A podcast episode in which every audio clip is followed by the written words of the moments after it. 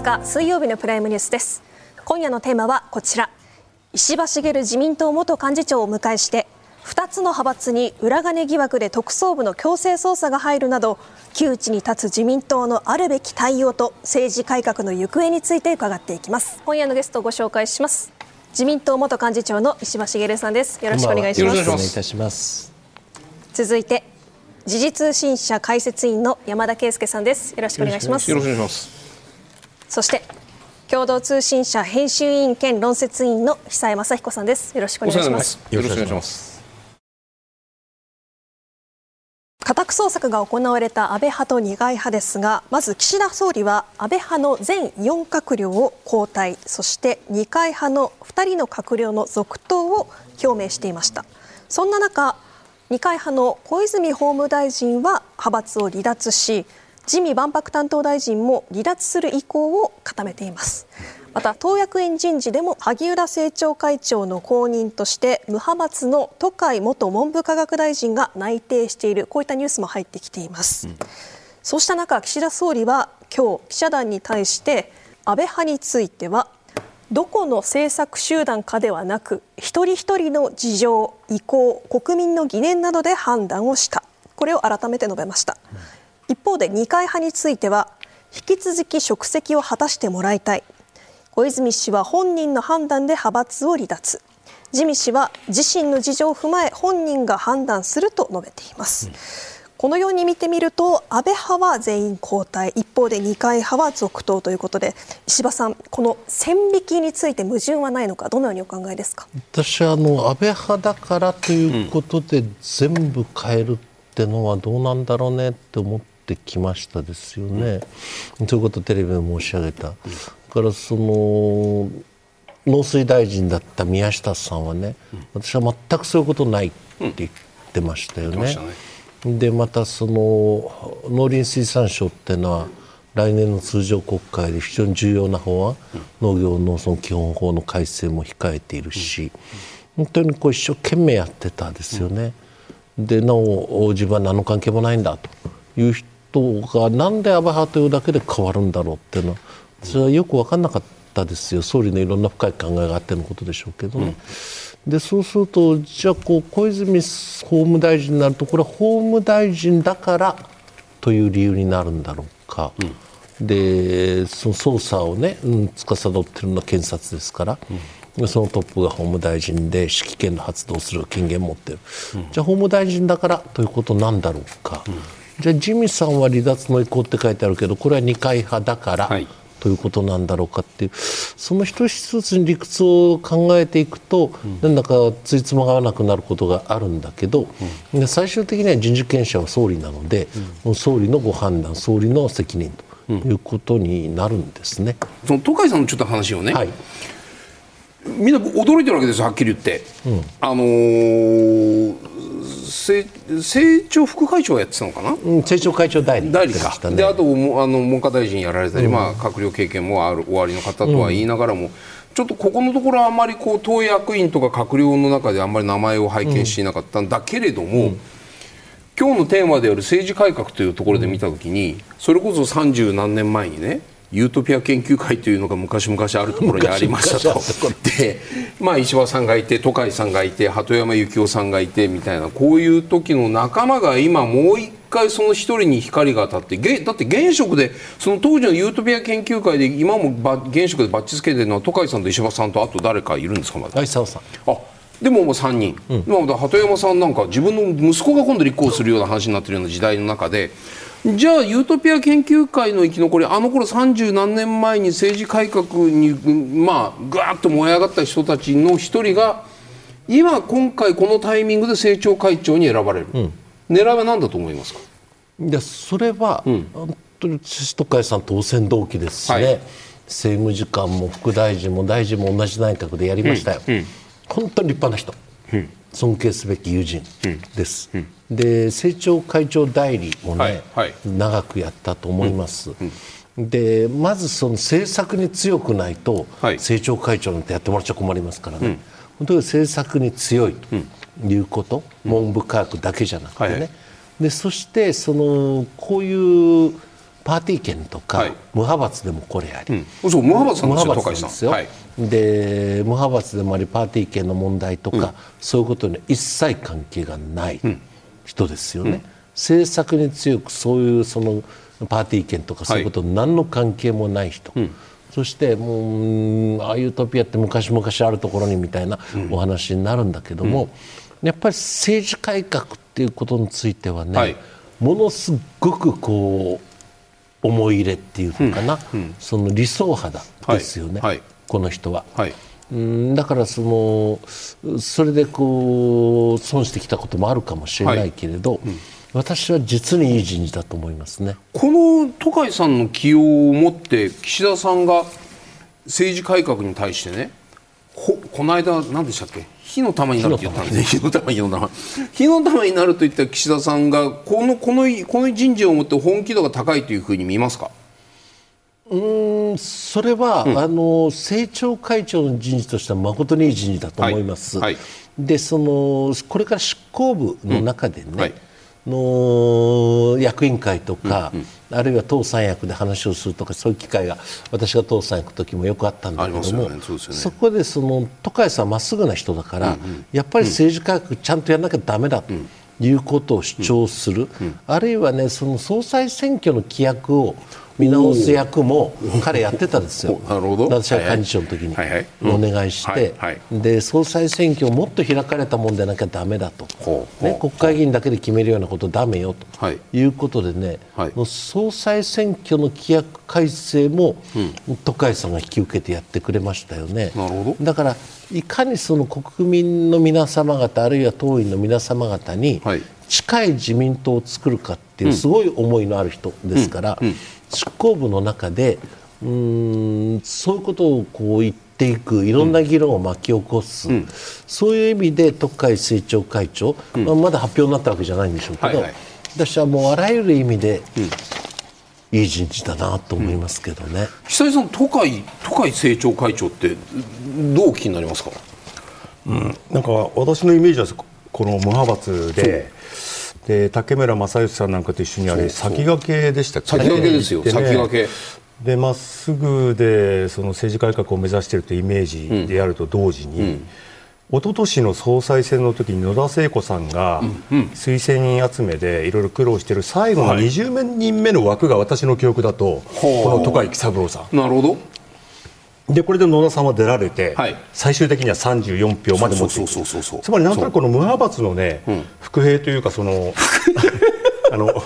そんなイメージね。最後の切り札ね。なるほどね。でここで忘れてはいけないのは、はいはい。その同時に合わせて国対委員長に無派閥の、まあ、石破先生もね非常に近いですけど、やっぱりこの浜田さん、というのはね、これ、なかなか一般の方には伝わりにくいんですけど、国対というのは、これ、日本独特の、はいはい。いわゆる根回しのシステムで、はいはい。野党とそして官邸、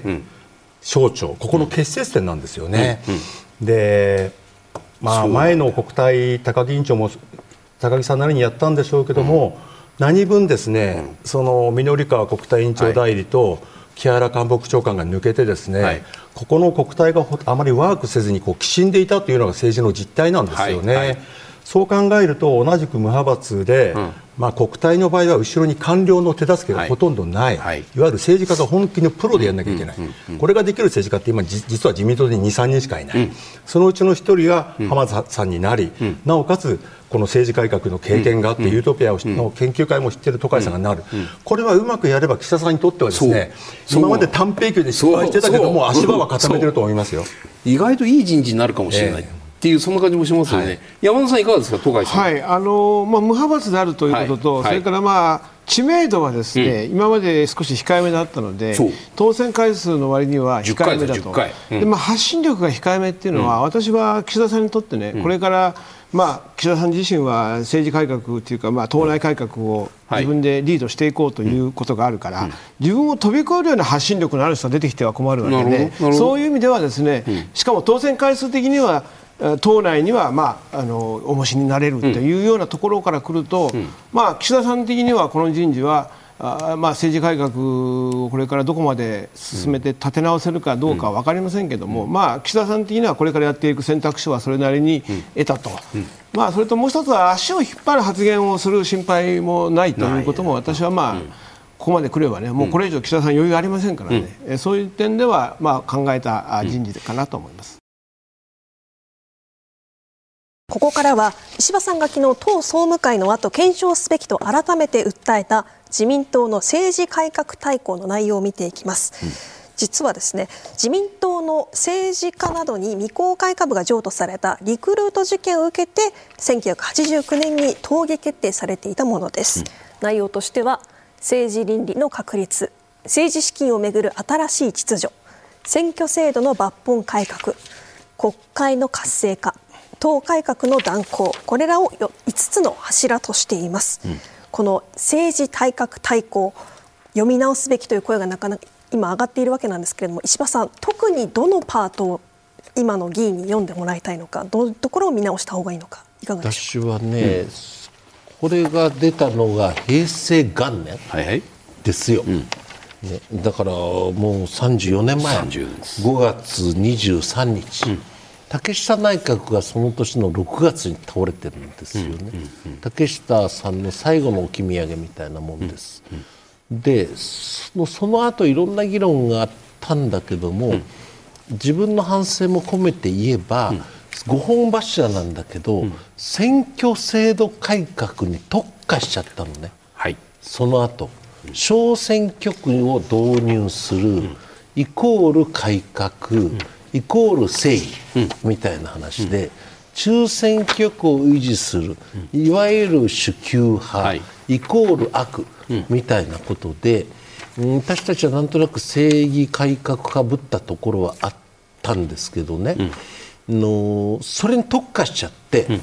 政治資金のお話とか、政治倫理の確立とか、党改革とか、そういうのをきちんと実行を荒らしめないままに来ちゃったと。でその後結局宮沢内閣が不信任食らって、はい。うん細川内閣、うん、畑内閣ということになるわけですよね。はい、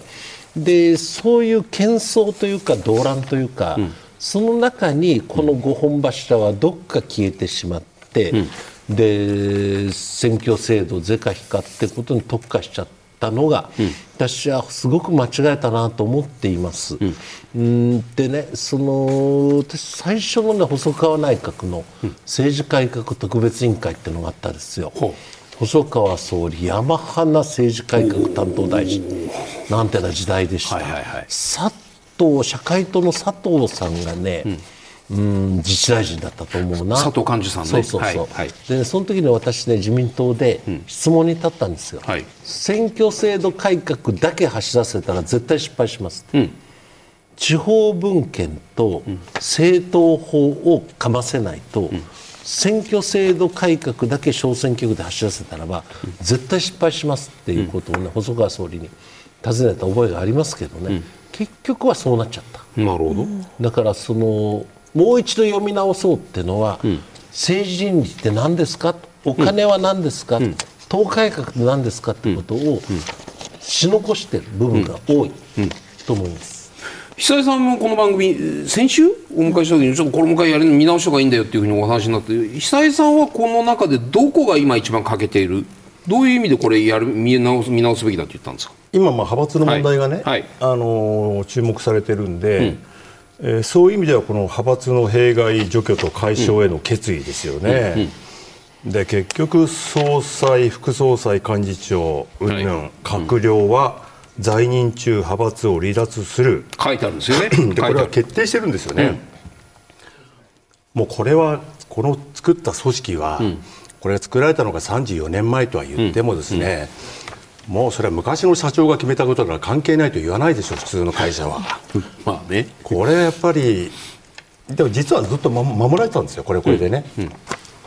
でも石破さんおっしゃった通り選挙制度の方に特化されちゃって、うん、他がないがしろにされてどんどん消えていってしまった、うん、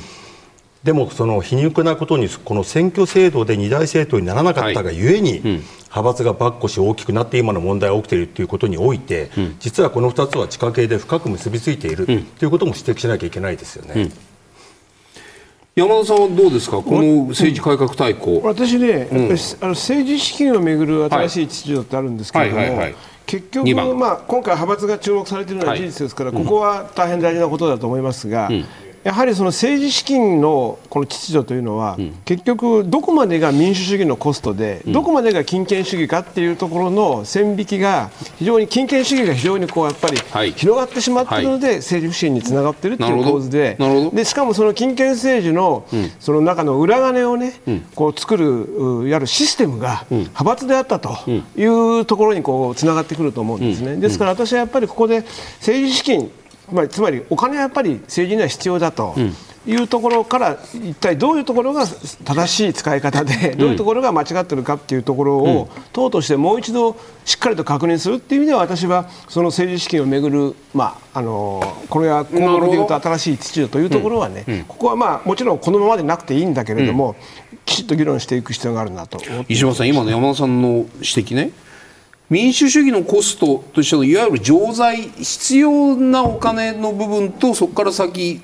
金権政治の道具としてのお金の部分って、この線引き、石破さんご自身としてどういうふうに線引きされてますか？うんだからね若い頃ってなんかこう昔語りになっちゃいますよね、うんはい。昔々あるところにみたいな話なんだけどさ、そのユートピア政治研究会、まあ、都会さんもそのはい。中核メンバーだった、で竹村正義さんね亡くなったけど、はい。滋賀県知事から国会議員になった、うんこの方が座長だった、はい。で当時10人ぐらいだったと思うな、1年間に何のお金がかかってんだろうなってのをね、はい。みんな出してみたんですよ。ほ、ね、党の上の方からね偽悪的って叱られたけどね、のでそうしてみるとね、やっぱりその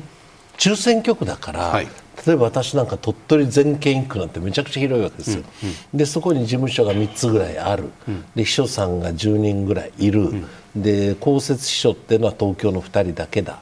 でそうするとその人件費だけでむちゃくちゃかかると、事務所の家賃もそんなね偏僻なところに事務所を置くわけにいかないから、商店街の真ん中なんかに置くわけですよ、はい。でそうすると家賃もかかると、電話代もかかれば郵便代もかかると、でその頃は暑中見舞いも年賀状も出してよかったからね、はい。でめちゃくちゃかかると、でガソリン代もかかるみたいなことで、そういうことを積み上げるとやっぱりね7000万8000万ぐらいいっちゃうねと。なるほど。で国から出るのは、自分の歳費と第一秘書第二秘書の給料だけだから、国から出るのは3000万ぐらいよね、と全部合わせてもね、はい。そうすると足りない5000万だの6000万だの7000万のを集めるために、それはパーティーもやります、えー寄付も募ります、で自分のこう貯金も取り崩します、親が財産残してた人はそれをつぎ込みます、それでも足りなきゃ銀行から借金ですみたいな。で何にどれだけ金かかってるんだろうっていうのが今ね、はい。その反町さんおっしゃるがところの、民主主義のコストって評価されるの何っていうのを出してみて、はい。さあ国民の皆様ご判断くださいなということで出してみたんです。でのそうすると、ね、その裏金だのなんだのかんだのじゃなくて、やっぱり事務所ないと、それぞれの選挙区でねね。どこで誰が何人困ってるかって分かんないわけですよ、ましてや中選挙区だから、はい。い、やいや何々代議士のところは困ってることありませんか？って来たのに、何々代議士のところは来ねえんで、じゃあ次はもう何々代議士に入れるのやめようみたいな、そういう話になるわけでね、で何を民主主義のコストというのか何が納税者の負担に値するのかというのをカンカン学がやったのがユートピア政治研究会という集団でした。なるほどね。そうするとその結果というのはとりあえずその必要なコストというところの確認までであってとてもそこから先の余ったお金がどういうふうに回るのかこれは金権政治じゃないのかというところまでは議論としてはユートピア政治研究会の中ではいかなかった。余らないもん 本当にね私思い出しますよね、はい。の当選1回2回だった、ボンクレになると、いかにして銀行さんに頭下げて金貸してもらうかっていうのが大変なことでしたからね、このリクルート事件というのは未公開株が自民党の政治家などに譲渡されてこう大きくなっていってしまった。か政治と金の問題なんですけれども、この時の自民党の中の空気というのは危機感というのは石破さんどんな感じで若手の間であったんでしょうか？それはすごかったですよね、危機感はね。でまあ当選期数分かったからしょっちゅう選挙区帰ってたし、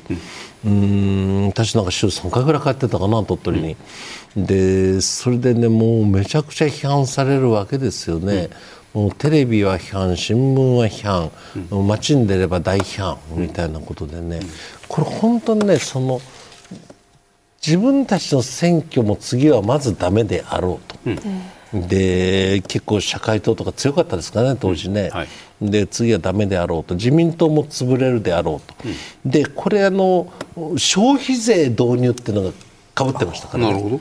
で竹下総理はもう絶対消費税やるとおっしゃって、でね支持率がね消費税って当時3%だったんですよ、で竹下内閣消費税率まで支持率下がるんじゃねえかみたいなこと言われて、で消費税は評判悪いわ、ね、リクルートで評判悪いわ、本当に危機感はもうマックスでしたね。石破さんでもそのリクルートにしても未公開株もらったのは別にその今回のいいわゆるキックバックもらった人たちが全議員がもらってるわけでもないのと同じようにリクルートの時だって全議員が未公開株もらってたわけではないですよね、はい。はい。その意味で言うとその自民党のの中にはなんで俺もらってもいないのに道連れで引きずり下ろさあの議席を失わなくちゃいけないここまで叩かれなくちゃいけないんだというもらった人たちに対する怒りみたいなものが強かったとかそういう意味なんですか？いやそうではない違う。なそのいわゆる派閥のトップは全員引っかかってたと思いますよ、はい。はい。で有力な議員って全員引っかかってたと思いますよ、ほとんどね、はい。はい。でということは、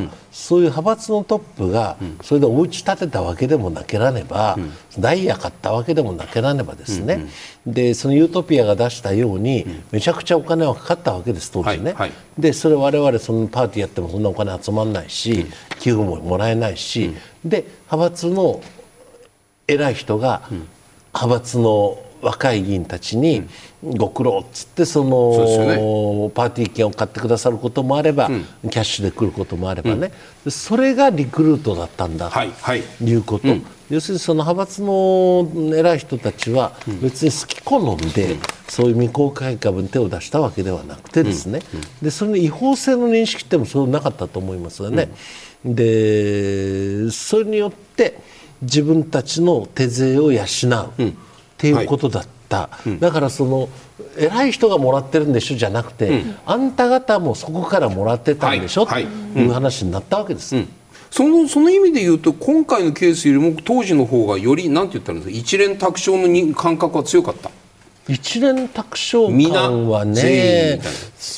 そう似たようなもんでしたね一連卓勝感はね。だからその今日なんかもね朝からいろんな会議が自民党であったんですけどね、の若い議員さんなんか本当大変と、その都会の議員さんはね、ビラまくともう破られるとか、はい。投げ捨てられるとか、はい。はい。私もさっきまでそのうん横浜で街頭演説やってたんだけど、それは矢印と結構いましたもん。あそうですか。でねそのあとそのうんよく今ね地方の方から電話かかってくるんですけど、うん、夕方かなある県の議長経験者の方々が集まってなんか会合やってたそこから電話かかってきて「柴、さん本当評判悪いからね」っていう話だった。だからねその一連卓勝感っていうのがとにかく自民党の危機感、自分たちの次の選挙をとてもダメだよねっていう危機感、でもそれ自分の選挙はどうやらこうやるよりも、うん、とにかく自民党を許さんみたいな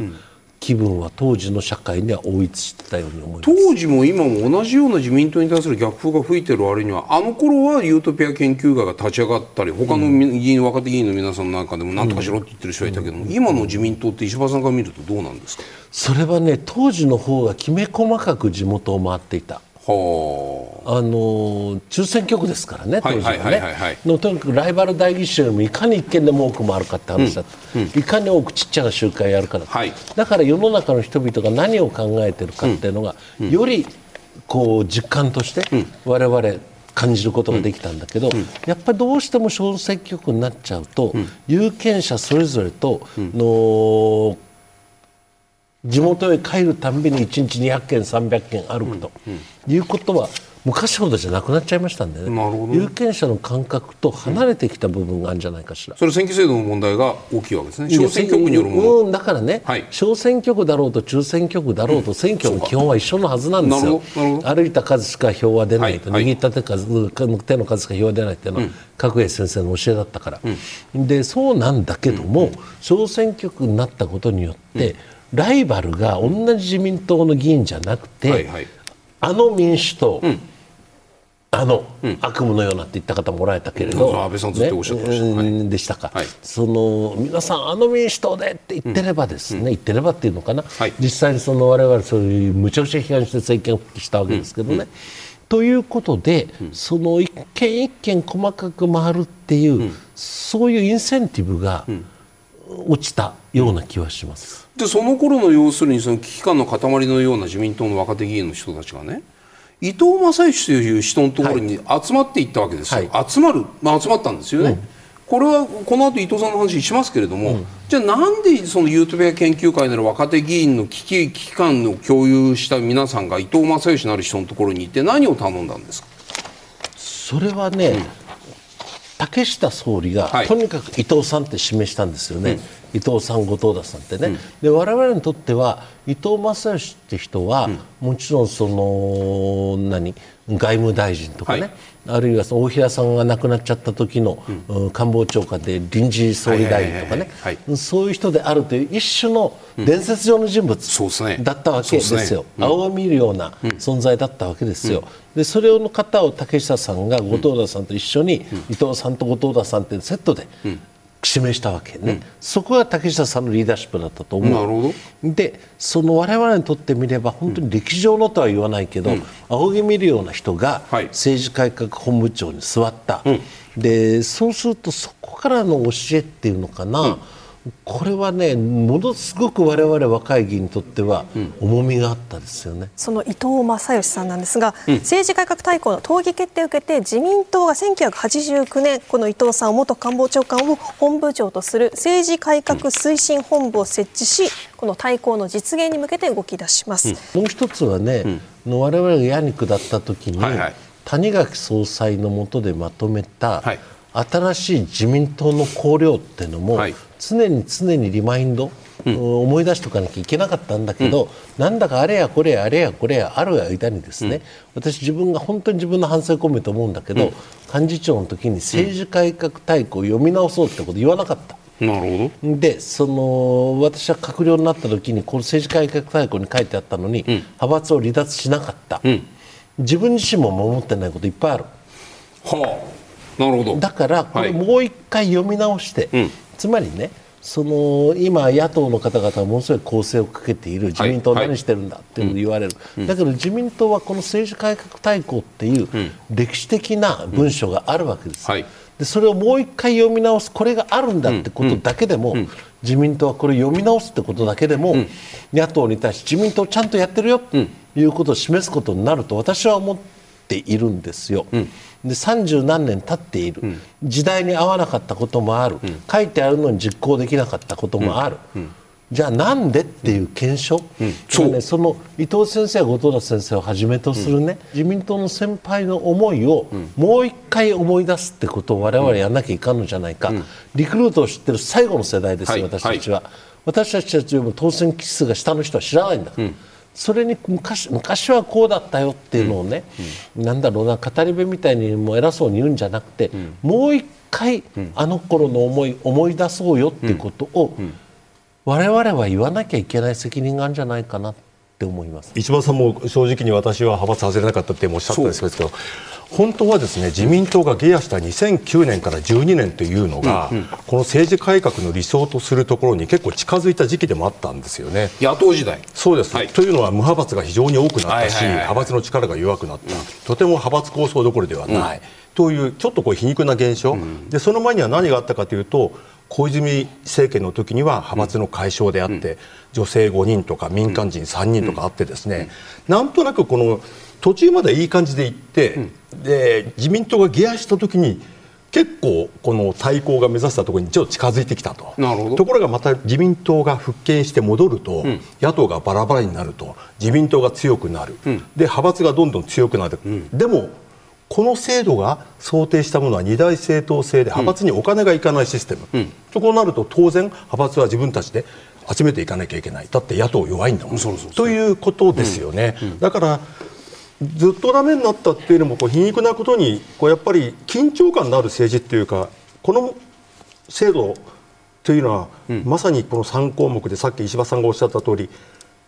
政治改革で二大政党で派閥がなくなるという想定で作ってるので、自民党一強になっちゃうと、どうしても派閥っていうのはやっぱり上昇してくるっていう、だから戻ってきたイメージですよね、だんだんダメになってきてるっていう、そんな感じですね。山田さん、どうご覧になりますか？だから政治改革大綱ができた後、はい。これを受けた自民党の出発点がやっぱり中途半端だったと思うんですね。なるほど。でそれは何かというとやっぱり派閥を全く解消した形からスタートできなかったと、であの石破さん前おっしゃったように、まあ、派閥というのはできるものであると、これははい。私は、まあまあ、必要悪とおっしゃらないまでも、まあ、必然であるとは思いますけれども、この政治改革大綱は一回それを、まあ、ぜ完全にリセットしてスタートしていけば、また新たなものができたんだけれども、そうなっていないというところで、まあ、ある意味では中途半端になったことが一つと、それからあの選挙制度改革が中心になったということは、実はそれが、えーまあ、権力闘争の場になっていて、第一フェフレーズはフェーズはですねこれはまあえー小選挙区制反対の人と賛成の人っていう、まあ、大きく言えば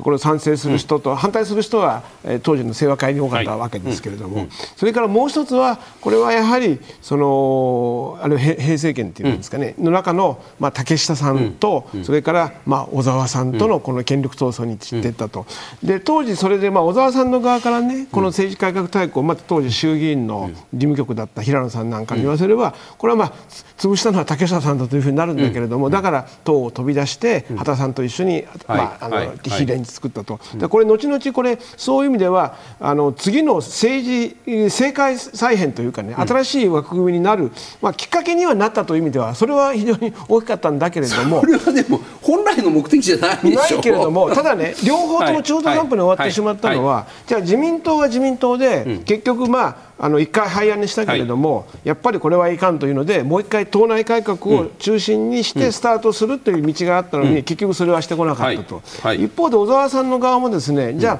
た自民党に対抗しうる勢力が結集できたかというと、やっぱりできなかったと、だからお互いそれぞれはい。政局で分かれたんだけども、それがそれがそれ以上次に進めないまま、今このままこうよく分からない状況で今まで来てるってことだと思います。石破さんね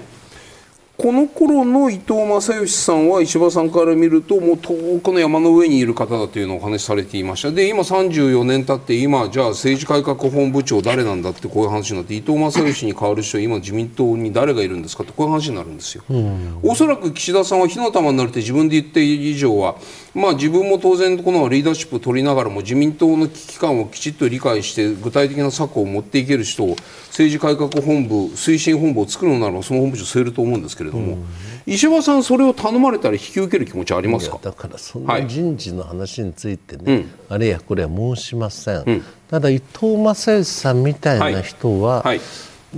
この方農林省の事務次官なんですよはいはいはいはいね。はい。うん。でその官僚としてのキャリアもある、トップまで行かれた方だ、で会津の人だ、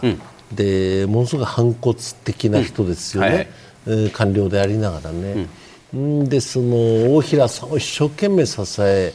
うーん自分を召してきた人ですよね。で我々が総理大臣になってくださいってお願いに行った時に、築地の寿司屋で最初の最後のおごりをいただいたですよ、はい。まあとても綺麗とは言いにくい、えーお寿司屋さんだったように思いますけどね、だけどお願いです。総理になってくださいってポスト竹下ポスト宇野、その時にね君たちね、と表紙だけ変えたってダメなんだよ中身が変わんなきゃって、そん。な話を私たち直接聞いたですよ、そんな偉い人が今自民党に多分探しちゃおられるのかな。それを探すのが任命権者たる総理の役割なんでしょうね。政治改革大綱中身を改めて見ていきます、こちらですね政治改革大綱で掲げた、まあ、理念とギャップなんですけれども、1989年の5月にはこれが自民党がなすべき指針だとして、うん、1989年の段階で決められているわけなんですが、うん、今世間を賑わしているのもこのパーティー開催ということです。うん当時は石破さんどのような問題意識を持ってこれを決めそして今なぜまた再びパーティーが問題となってしまっているのかいかがでしょうか、うん、今後閣僚派閥などによる開催の自粛をさらに徹底する、はい、でこう書いてあるのがこういうことですよね、うん、これが政治改革大綱に書いてあるわけですよね。うん。うん。でねその入閣した時に最初の閣議の後の閣僚懇談会で、うん、大臣はパーティーを自粛するっていう申し合わせがあるの。大臣規範のね、うん、でそれがねどっかからね、うん、大規模なパーティーを自粛するっていうのになっていって、大規模とは何ぞやと。それは人数が1000人、うん、なのか、うん、それともその売上が何2000万なのか、はいはい、うん、あるいはその人数はすごく少ないんだけど売上枚数多かったらどうなるんだとかね、うん、いろんなことがあるんだけど、うん、何なんだ閣僚によるパーティーの自粛ってのはってのは、どうもいまいちはっきりしていなくてですね、私自身閣僚の時にパーティー1回もやらなかったですけどね。あそうですか、やらなかった。それはでも例えば今の現状の派閥の制度を見るとパーティー券の販売ノルマっていうのは閣僚経験者はドカンと急に増えますよね。ドカンときましたね。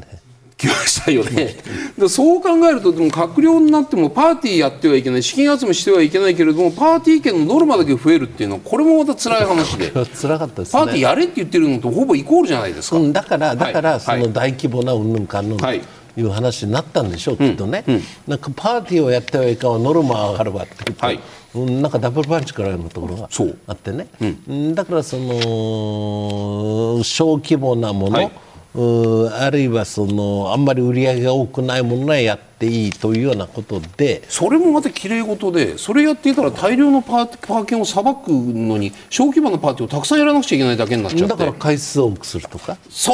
れってでもやっておかしいなとお感じになりませんでした？私やってないから。あそうか、うん、そんな小規模なパーティーもやらなかった。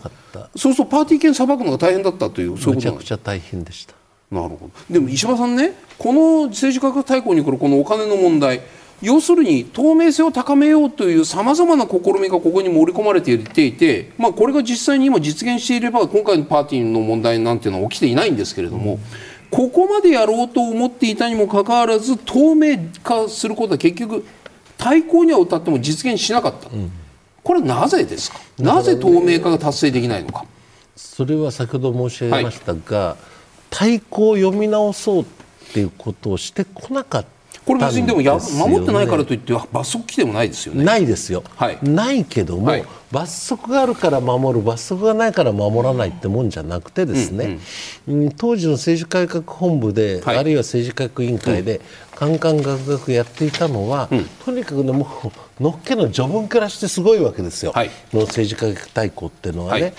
い自民党が今ものすごい批判にさらされてるんだと、うん、国民意識との間にものすごくずれが起こってるんだと、はい。はい、我々は出血血が出るという意味での出血、犠牲を覚悟のもとに、自民党の責任を国民に向けて示すんだとか言ってですね、これはね、本当にそのなんだろうな後藤田先生か伊藤先生が自らお書きになったもんですね、うん、これは、うん、党官僚が書いた文章じゃないですよね、うん、でこれだけの危機感だったから、はい、守るの当たり前だよねっていう、そういう感じだったんです、だから逆に言えば、そうであるがゆえに伝承されなかった。ところがある。やっぱり罰則があるよってことになると強制的に守らなきゃいけないから、それは続いていくわけね。これあまりにその高潔な精神で書かれたものであるがゆえに、うん、なんだ政治改革ってのは結局権利闘争権力闘争だったんじゃないの、うん、と石破さんねその罰則規定をつけなくてもその文章の中身は非常に高潔であると。で作ったその伊藤正義さんにしてもその、まあ、他の皆さんにしてもその人たちがそれだけ強い危機感を持って作り上げたのがこの政治改革大綱の、まあ、政治史に関する部分だということをお話を伺った中でそれを書くのを作るプロセスを見ている、まあ、語り部でさっき石丸さんおっしゃったように語り部とあえてを申し上げると語り部たるべき石破さんもその場にいてその言葉の重みとか高潔さとかっていうのをお感じになっていた。その時は感じていたはずなんですよ。だけどあえて嫌なことを申し上げると石破さんが幹事長の時にも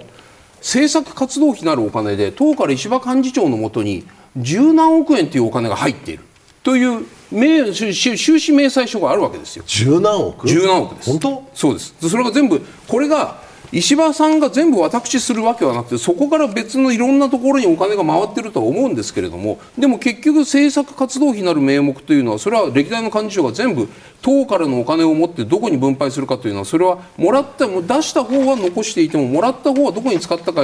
使うべ使ったのかは明らかにしなくていいお金です。これはね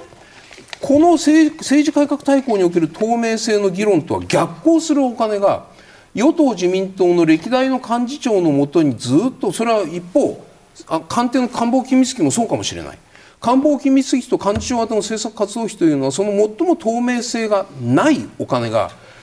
与党と官邸にあったのではないか。これは石破さんはそのユートピアにいて伊藤正義後藤田正治を見てこの政治改革大綱を見た上ででもその何十年後かには自ら幹事長としてそのお金を自分をパイプとしてまたお金が流れていってしまうこと。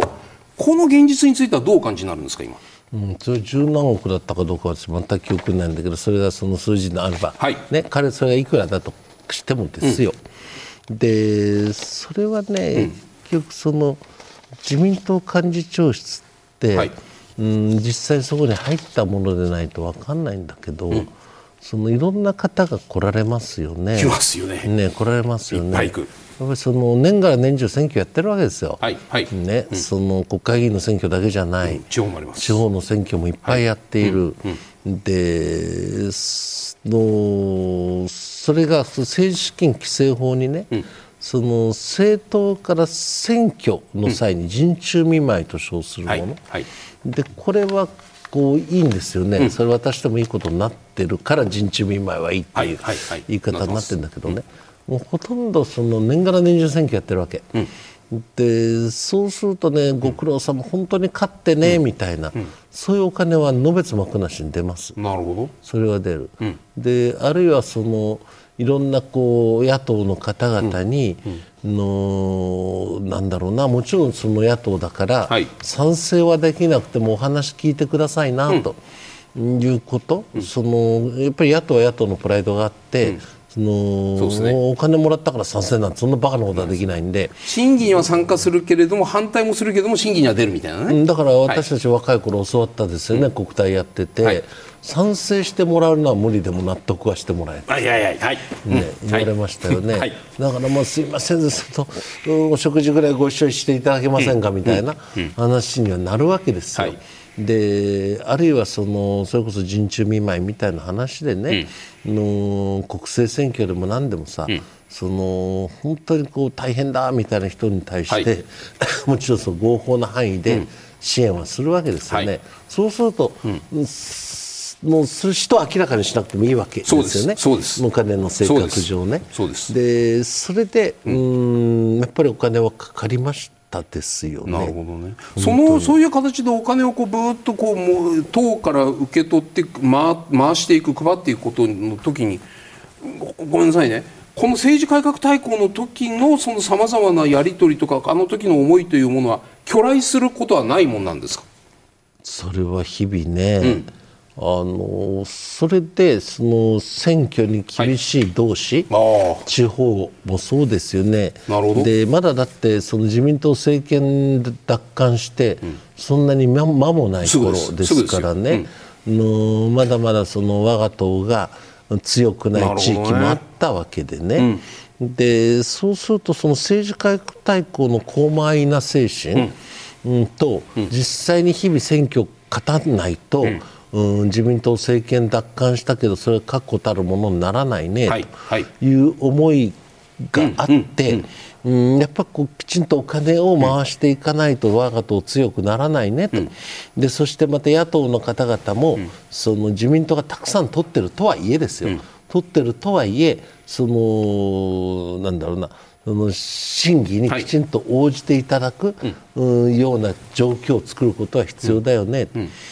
ことがありましてですね、のだから政治改革の高邁な理想っていうのを、私自身の反省から言えば、相当に忘れてたところはありますね。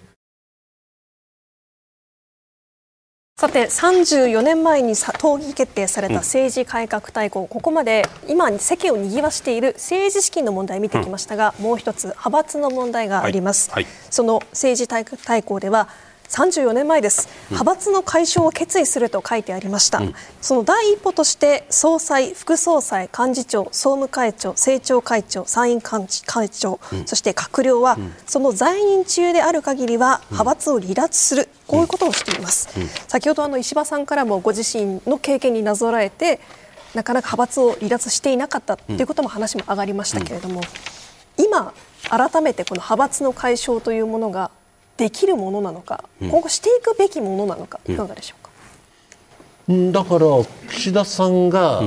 派閥を離脱しましたよね。はい、でとするならばそれはなぜということであって、はい、トップたる総裁が離脱をされたと。いうことであればこの政治改革大綱に戻るべきなんじゃないのって議論はあるでしょう。だから私は検証をしませんかって党で提案しているのは、はい。はい、いやそうではないのだと、うん、そうでなくても良いのだと。なぜならばという議論があっていいんですよ、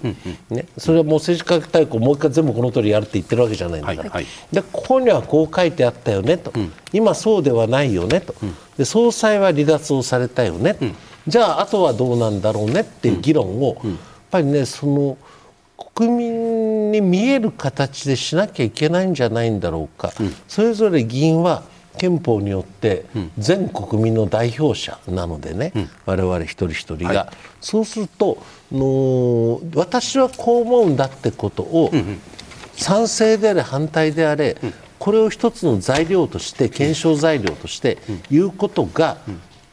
起こっていることが34年前と似たようなことが起こっているわけだから、やはりこれを検証する価値は大いにあるし、それをやることが選挙、まあ、来年1月いつだか知りませんよ、はい、通常国会が始まるときに、自民党ちゃんと議論してるじゃないと、いうことを国民に示すことになるんじゃないんですかね、石破さん、これ派閥に関しては要職についている人たちが派閥を離脱するしないという問題と派閥解消まで踏み込むべきかどうかっていうこれまあ2段になっているんですけれども。うん石破さん、今のお話っていうのは派閥からの離脱のお話ですよね。解消については前ご、前回ご出演の時にどうですかって言ったらこれは難しいでしょっていうふうにおっしゃってる僕は記憶している、派閥の解消っていうのは、まあ、この政治改革大綱にあるみたいなことでそこをもう一度歌い上げるべきなのかそれはちょっと現実的に30何年経って今になって考えてみてもそれは難しいよねということで距離を置いて、まあ、検証はするんでしょうけれども距離を置くべき目標なのかここはどういうふうにご覧になってますか？私は派閥を本当の意味での政策集団にするならば、むしろあるべきだと思います。でだって毎回同じこと言ってますけどさ、まあね、もうそろそろ予算案が出来上がるんだけど、はいはい、今、復活セッションの報告がある。ってるところですけどね、やっぱり我々は来年度予算、来年度の税制改革大綱みたいな、どうしても直近のことしか見れないわけ、はい、そうしないと日本回らないから、うん、与党っていうのはね。でそうすると50年先、100年先日本どうなんだいと、はい、特にこれから人口めちゃくちゃ減っていくわけですからね、はい。はい、でその時の日本のデザインどうあるべきなのか、うん。うん、あるいは安全保障環境めちゃくちゃ悪くなるんだけども、うん、じゃあ日本は明治維新以来どういう道をたどってきて、あの戦争になっちゃったんだいとい。うようなこう過去のこと、つまりその直近の話でもないし、票にもならない金にもならないが、うんうん、やっぱり必要なことっていうのは研究する本当の意味での政策集団、うん、これはあるべきです、うんうん、党が全部選挙の面倒を見てくれるわけじゃないんだから、はい、同じ思いを持ったものが相集って、選挙まだ強くないよねっていうところ応援に行くのもあってしかるべきです、地元からいろんなご相談ご対いただくわけで、でも私ね厚生労働強くないよね私農林水産よく分かんないよね、っていう人いるわけですよ。みんな得て増えてあるから、はいはい。はい、そうするとじゃあ同じ政策グループの、あの人は厚生労働強いよね、ここがお医者さん足りなくて困ってるね、ここの、うん、耕作放棄地が増えて困ってるね、だったら農林水産に強いあの人に、厚生労働に強いあの人に頼んで、自分たちの選挙区の人たちが困ってるのを、なんとかうん。解決の方向に導こう。とかね、それはむしろ党が足らざるところを補うという意味での、政策集団はあってしかるべきだが、それがお金とポストの配分に特化するのはよろしくないのではないですか？ということも山田さんまあポストついてる人たち、まあ、あの要職についてる人たちの派閥からの離脱それと派閥の解消この2点どう見ますか？私はまあそもそも自民党の党員ではないので、はい。はい派閥がなくなるかなくなるか見ていて、でもしそれで派閥を残したまま自民党が消えていってもそれはそれでしょうがないと思う立場なんですが はい。もともとは、はいはい。しかし今回は、派閥のシステムが法律を犯すシステムに変わってしまったっていうのと話は違うわけです、つまり国民が作った法律が守らなくなってしまっているということですから、そういう派閥はやはり今ある派閥はとにかく一旦全部解消すると。いう全部、まあまあま破った守った派閥破った派閥みたいな。ここまた線引きが非常に微妙でよくわからない、はい微妙になってしまうから、まあ、はいはい。はいとりあえずこれは一回もうリセットする意味でやめてしまうとはい。いうところからスタートするような人が総裁としおてーそれを公約に掲げて次の総裁選挙に出ると、そしてその人が勝てばそのまま衆議院選挙でそれを問うということになるでしょうし、しかしやっぱり今の派閥は温存しようと、まあ、その人が勝てばその派閥自民党はその今のままとあまり変わらないまま選挙を迎えて、しかしそれはいずれ選挙の洗礼を受けるということになるとは思うん。ですが、ただいずれにしても今の派閥がね、残ったままの党が次の与党のまた政権を担うということというのは、私は極めてこれ日本の、う政治として不健全だというふうに私は思います。それはその状派閥が残ったまま次の総選挙に自民党がその差し掛かっていった時には国民の停滞しっぺ返しを食らうというそういう意味で食らうと思います。食らう。ええ。ただし、でただしですよ、はい。じゃあ例えばだ小泉純一郎さんみたいななんか自民党ぶっ壊すみたいなこと言う人が総理になって総理総裁になって総理になったとしましょう。できるか一回選挙で勝つためだけにそういう風呂敷を広げる人が総理総裁になるリスクありますよね。リスクと僕言っちゃったけでど。そのね、はいリスクがうん。起きないようにするには、一つはやはりこの今のうちに、この今のはは派閥をぶっ壊す話でしょ、でもぶっ壊さなくてもですね、透明度を非常に高めていけば、お金が集まらなくなりますから、この派閥にいても意味がないと。つまり、みんなで勉強する勉強をする意味の派閥としては意味があるけれども、ポストや金を当てにする派閥ではないものにしていけば、これは誰かが頑張って、えー急にこれをやめようとしなくても、だんだんだんだんメルトダウンしていくということではあると思うので、まあ、それはあの少なくとも今そういうシステムは早く今日からでも作るようにすべきだと。久井さんさっきのさ派閥離脱そして派閥解消この2つのテーマどうご覧になってます？やはりですね、はい。その派閥は解消すべきなんて理想論をね、ここで高々と言うとなんか私もかっこいいなって自分で思っちゃうんですけど現実なかなかそうはいかなくてですねね。それはなぜかと言いますとね、今問題になっているのは派閥イコール悪いってこう単単純にイコール、そうじゃなくて、この政治改革大綱も基本方針も含めて、散々議論したときに、これを派閥解消への第一歩とすると言って、こういうことをやってるわけ、つまりね、あれその当時のいろいろな反省とか英知とか、血と汗と涙の結晶のようなこの歴史的文書の中で、第一歩としてと言ってる、つまりそれはなぜかと言いますとね、これを歴史を紐解けば自民党というのはいわゆるイデオロギー政党でもなければ宗教団体をバックにした政党でもない、石破さんがおっしゃった通りさまざまな人たちが集まって、まあ、右と左という言い方あんまり好きじゃないんだけれどもいろんな得意分野の人が集まってできてる、いわば一種の社会の縮図的な側面があるわけ。なるほど。となってくるとね、当然、そのは派閥が全部悪っていう方程式を外せばですよ、人が集まって、例えば勉強したり政策っていう何年かのグループができるってのはこれ人間社会のこれ当たり前です。当たり前なのではい。この派閥の解消って言った時に派閥の弊害をなくすっていうふうにやらないと、これはちょっとね短絡的に派閥だとダメだよってことになっちゃったら、それはもう一つのイデオロギーとかない、宗教とか、それはそれいいですよ、まあ串刺しがあるんだから、はい。自民党は串刺しがないんだもん、そうしたらグループができていく、とりわけ野党が弱いんだから、グループができてきて、はいはい。その時にそのお金とかポストをそのその派閥、こ国会議員というのは国民に使えてるわけで派閥に使えてるわけじゃない、そこを履き違えて派閥のために全てやるなんてこう、議員が出てきたり喋るな喋るなって言言われたってこともいいかもしれないけどその前に国民に詫びるとかね。はいはい。やっぱそういうなんていうかな、派閥を中心にねこう自分が政治家やってるとかね、国民に仕えているんだある選挙区から出てきたらそれはあまねくあまいろいろな政党の人たちの分まで自分は背負ってるんだっていう、国会議員が国民の信託を受けているっていうね、そういうところさえしっかりしておけば、私は派閥というのはこれ致し方ない部分があるかなと思うんですね。石破さんね久井さんのおっしゃることを非常によくうこう分かる一方でじゃあ例えばまあメディアがこんなこと言っていいのか悪いのかよくないんでしょうけれどもこれだよくないってまだ言ってもいないのによくないって言わ ないでだけどこれだけわーっとこう風が吹いて自民党とりわけ派閥なる存在に対するあの憎悪というか敵意みたいなものが世の中に今高まっているとした場合にですよ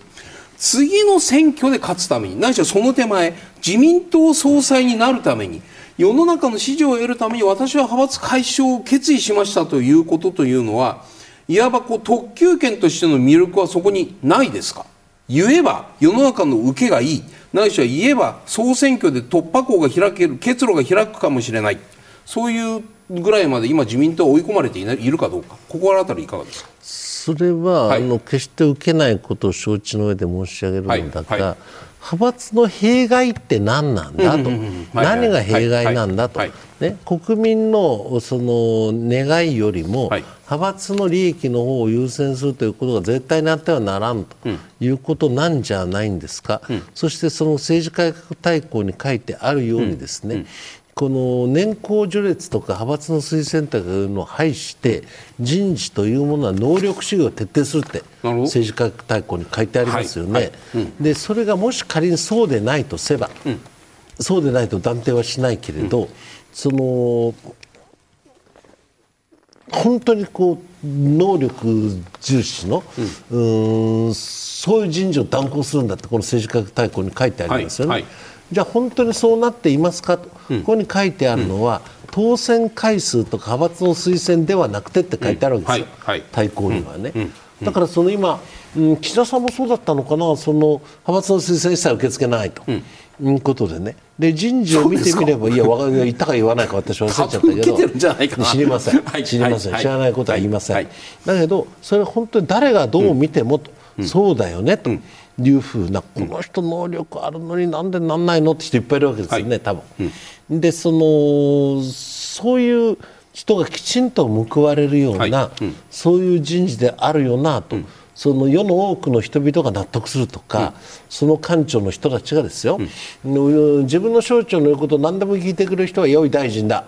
というのはそれは間違いで、そのいやあなたの役所のこれは間違ってるでしょってことをやってきちんと論戦に勝てるのがはいはい。大臣だと私は思っているのですね、国民の側に立って、はいはいはい。だからそういう人事がちゃんと行われてるねということを国民が見るような、そういうような人事をやるとかね、のそういう派閥の持っているいい面、悪い面、悪い面をとにかく除去しよう、弊害って何なんだ、ここに書いてあるように、派閥の弊害を除去して、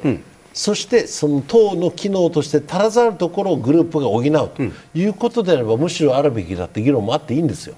だからそこに弊害除去を速やかに断行って書いてあるのは、はいはい。そこを100も万もした上でこう書いたんだと私は記憶します。石破さんね、今、人事の話が出たので、最後、時間もなくなった中で、人事に関してい一問伺うと、その石破さんがそういうふうに人事適材適所であるということもあって、今日伺ってきたのは、政治改革に対する石破さんの34年前から今に至るまでの、まあ、途中、すいません、忘れた時期もありましたって、さっきおっしゃいました、忘れた時期もあったかもしれないけど、今、もう一度この基本に戻らなくちゃいけないというふうに思う、今、石破茂なる政治家がいて、に自民党の最大の今、市場命題は政治改革ですよ。岸田総裁から政治改革について協力してほしいと言われたら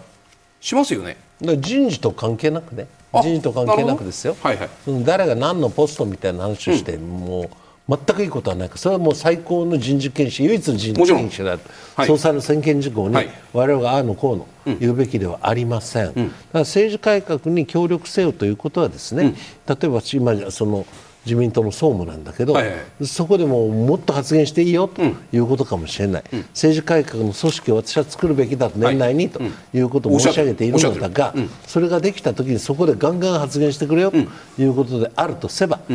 それはいいことです。ただ人事についてああだのこうだのって私は全く言う立場におりません。それでは政治改革自民党の覚悟はと題してご提言をいただきます。石破さんお願いします。これは政治改革大綱の文言をそのまま引いてきたんですけどね、自らの出血と犠牲血を流せと犠牲を払えと。そして政治家の良心と責任感を自民党は示せということ。政治改革大綱このままいくとこうなります。山田さんお願いします、はい、えー、ゼロからのスタートということで私はやっぱりその派閥の解消というようなですね大きな目標をやっぱり掲げてハードルの高いものを掲げて初めてそれでですね派閥の弊害がこう除去できるんだと思うんで、まあ、それぐらいの覚悟でやってもらいたいということですね。それでなければ今派閥をまだ引きずっているような形での政権運営では私はなかなか改革は難しいと思います。久井さんお願いします。常識ですよねやっぱり100兆円超えるような、ね、予算に関わったり質疑をしたりですねそれを精査している国会議員の人人たちとりわけ自民党の議員の人たちがですね連日のようにこの不記載の裏金の問題何千万とやられていて一般の市民はインボイスだうんぬんという時にね自分たちの政治資金収支報告書これすら精査できないような人間たちが自民党の関わった人たちが国民のケツを使ったね100兆円からの予算を審議しやっていくとこんなことでいいんでしょうかと、うん、ぜひ自民党の中からね、うん、そういう声を上げてもらいたいと、うん、今、自民党に求まれているのは常識です。はい、はい、皆さんどうもありがとうございました。